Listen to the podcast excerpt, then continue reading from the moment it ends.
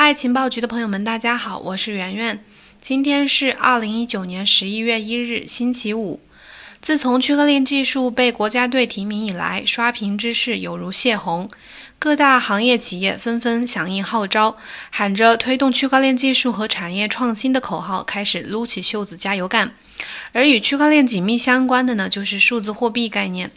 在时代大趋势的推动下，近几年全球许多国家都在筹备着研究和发行自己的央行数字货币，中国人民银行也不例外，甚至呢已经走在了世界的前沿。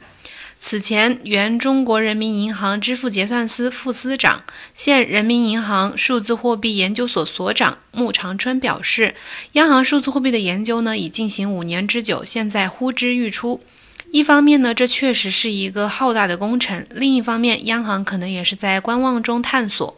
但就在 Facebook 计划推出 Libra 项目及其数字货币之后，央行的数字货币研发似乎就进入了加速通道。相信大家还记得，十月二十三号晚上，扎克伯格在听证会上表示，Libra 旨在成为全球的支付系统。为了让监管机构松口，他甚至还设立中国为假想敌，将矛头指向中国央行数字货币。他说：“我们需要讨论不创新的风险，尤其需要考虑中国央行数字货币。如果中国的金融系统成为越来越多国家的标准，那未来美国很难实施制裁和各种保护措施。”结果就在十月二十八日，中国国际经济交流中心副理事长黄奇帆发表演讲称，不太相信 Libra 会成功。中国人民银行很可能是全球第一个推出数字货币的央行。由此可见，各国央行迫切推出数字货币，一方面是为了提升货币的便携性和安全性，顺应支付趋势的改变；另一方面呢，更为重要的是维护货币主权体系和金融稳定。这将是一场在金融创新领域的竞赛和角逐。虽说我们之前呃也推出过几期写央行数字货币的情报分析，但是依然发现有很多人还是对于央行数字货币的相关的具体信息还是很模糊，不太清楚，也有很多疑问。比如它的运行逻辑是怎么样的？它和 Libra 这类稳定币以及现有的支付宝和微信支付这种电子现金性质有什么区别？以及央行数字货币会对我们的生活产生什么影响？下面我们一起来更全面的重。新认识一下即将面世的中国央行数字货币 DCEP，解答大家的疑惑。第一点，我们先看看 DCEP 的本质和特点是什么。中国央行数字货币的英文全称呢是 Digital Currency Electronic Payment，简称就是 DCEP。DC 是数字货币的缩写。EP 是电子支付的缩写，这里大家要区分一下。谈央行数字货币的时候，我们还会听到 CBDC 这样的词，这是国际货币基金组织 IMF 对全球所有的央行数字货币的统称。所以，这个 DCEP 呢是咱们中国央行数字货币的特有名称。按照规范的定义解释呢，中国央行数字货币的本质是由中国央行发行的法定货币。是中央银行的负债，由中央银行进行信用担保，具有无限法偿性，是现有货币体系的有效补充。从性质和功能上呢，它和现在的人民币一样，但是呢是数字货币的形式，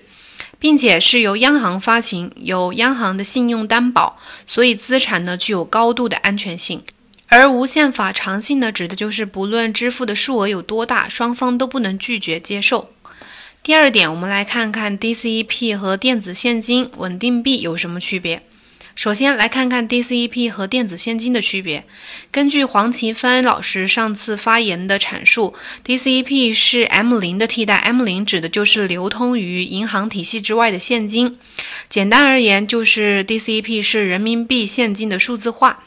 所以，央行数字货币的发行意味着我们要真正拥抱无现金时代。有人就会问。我们现在使用的支付宝、微信支付不是已经取代现金了吗？那么，央行数字货币对我们而言的真实需求大吗？支付宝、微信中的这个余额呀，是你在绑定某张银行卡之后直接使用这个银行卡中的账户余额，它是基于商业银行的账户体系。所以，支付宝和微信这个层面上的无现金支付，指的是 M 一和 M 二的电子化和数字化，和 DCP 是不一样的。嗯，这里简单说一下，M1 呢指的是一种指的是狭义的货币。M1 呢，一般指的是流通中的现金和企业在银行的活期存款。M2 呢，指的是广义货币，一般指的是 M1 加上准货币。准货币呢，就包括一些定期存款、居民的储蓄存款，还有其他存款等等。嗯，然后回到我们的正文，而且。嗯，支付宝和微这个微信支付啊，是由企业信用背书的，同时加上稳健的运营和法律约定的抵押资产来进行赎回，才能形成支付渠道。假设这个相关的企业破产或者是商业银行倒闭，那么这个你支付宝和微信中的余额这个电子现金就无法保证正常使用，甚至可以直接清算，所以它的资产安全性是有一定风险的。其次，我们再来看看这个号称要打造全球支付体系的 Libra，DCEP 呢和它有着本质的区别。Libra 协会准备发行的这个稳定币是基于一篮子的法币，而 DCEP 呢是直接和人民币挂钩。另外呢，Libra 目前仍然是一种尚未得到监管认可的数字货币。如果发行出去，在很大程度上是会挤占现有各国法币法定货币的使用空间的。所以和各国的央行数字货币都是对立面的关系。更何况对于 DCEP 来说。那还有人会问，DCP 会影响支付宝和微信支付的地位吗？穆长春给出的答案是不会影响，因为他说目前支付宝和微信使用的也是人民币，而 DCP 呢，只不过换成了数字人民币。但是我认为，如果真的能像现在设想的这个效果这样做到替代纸钞，做到双离线支付的话，多少还是会影响支付宝和微信的使用比例的。因为毕竟从资产安全性上，支付宝和微信也完全达不到 DCEP 的水平。另外，如果在没有网或者是没有信号这些极端情况下，支付宝和微信是使用不了的。但是 DCEP 呢，能应付这种极端情况。如果优势这么明显的话，不可能没有影响，就看人们到时候的支付习惯的选择了。那么第三点，我们再来看看 DCEP 的运行逻辑和区块链到底有没有关系。首先，DCP 的运行结构是双层运营体系，这个应该大家都听过、都知道。上一层呢是央行对商业银行发行，下一层呢是商业银行对普通老百姓发行。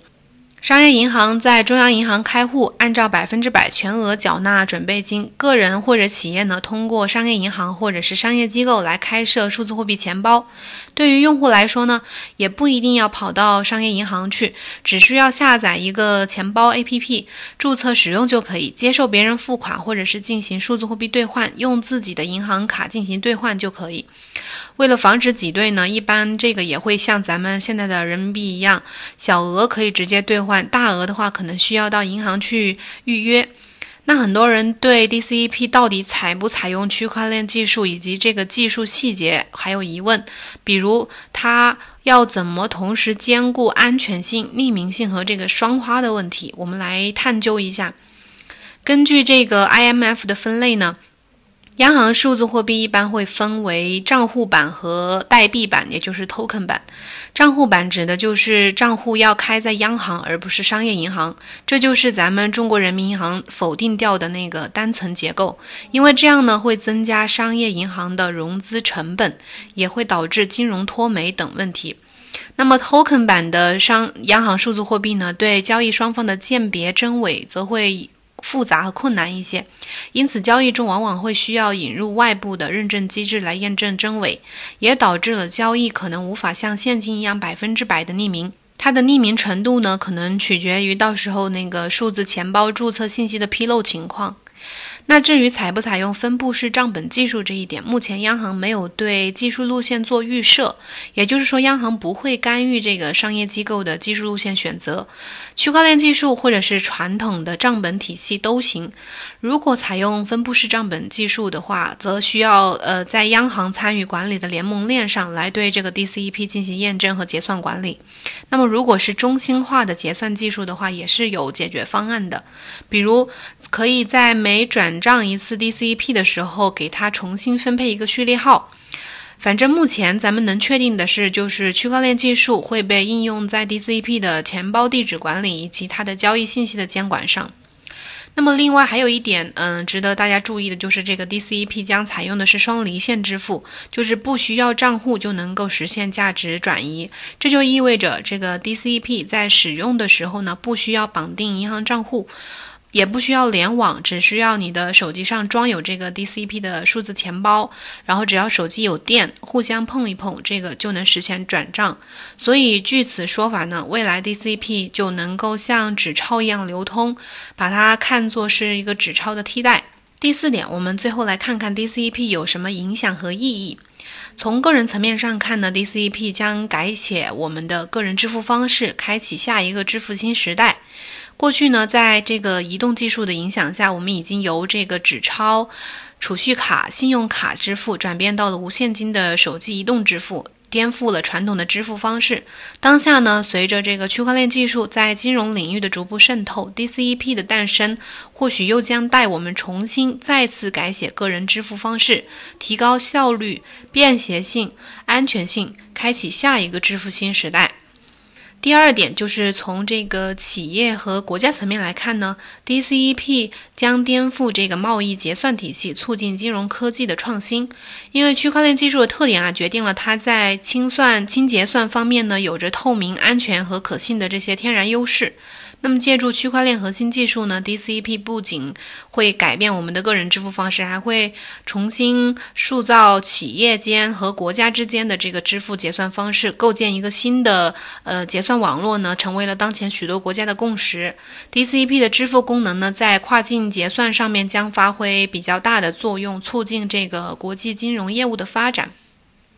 那么最后就是从货币体系层面来看，DCP 是维护主权货币体系稳定和防范金融风险的重要工具。在我们现阶段，这个虚拟货币，包括还有这个 Libra 这类稳定币的发展和影响下，很多国家呢可能逐渐感受到了这个货币主权货币体系遭受到了威胁和冲击，希望通过这个法定数字货币呢来稳定国内的现有货币体系，将其作为这个现有法币体系的补充，确保央行对国内货币的控制权。这一点应该大家也能够理解。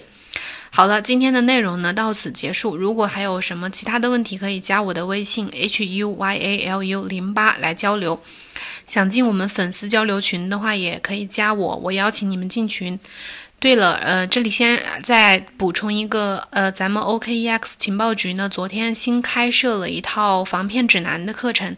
在我们喜马拉雅专辑里面可以找到，或者说你直接搜索“呃防骗指南、区块链与数字货币”这几个词，能够找到这个音频专辑。课程内容呢，就是通过案例讲解和套路解析来给大家传授一些防骗技巧，圈内外的投资者都比较适用，都可以听一听。投资赚钱嘛，少踩一坑是一坑，多赚一笔是一笔。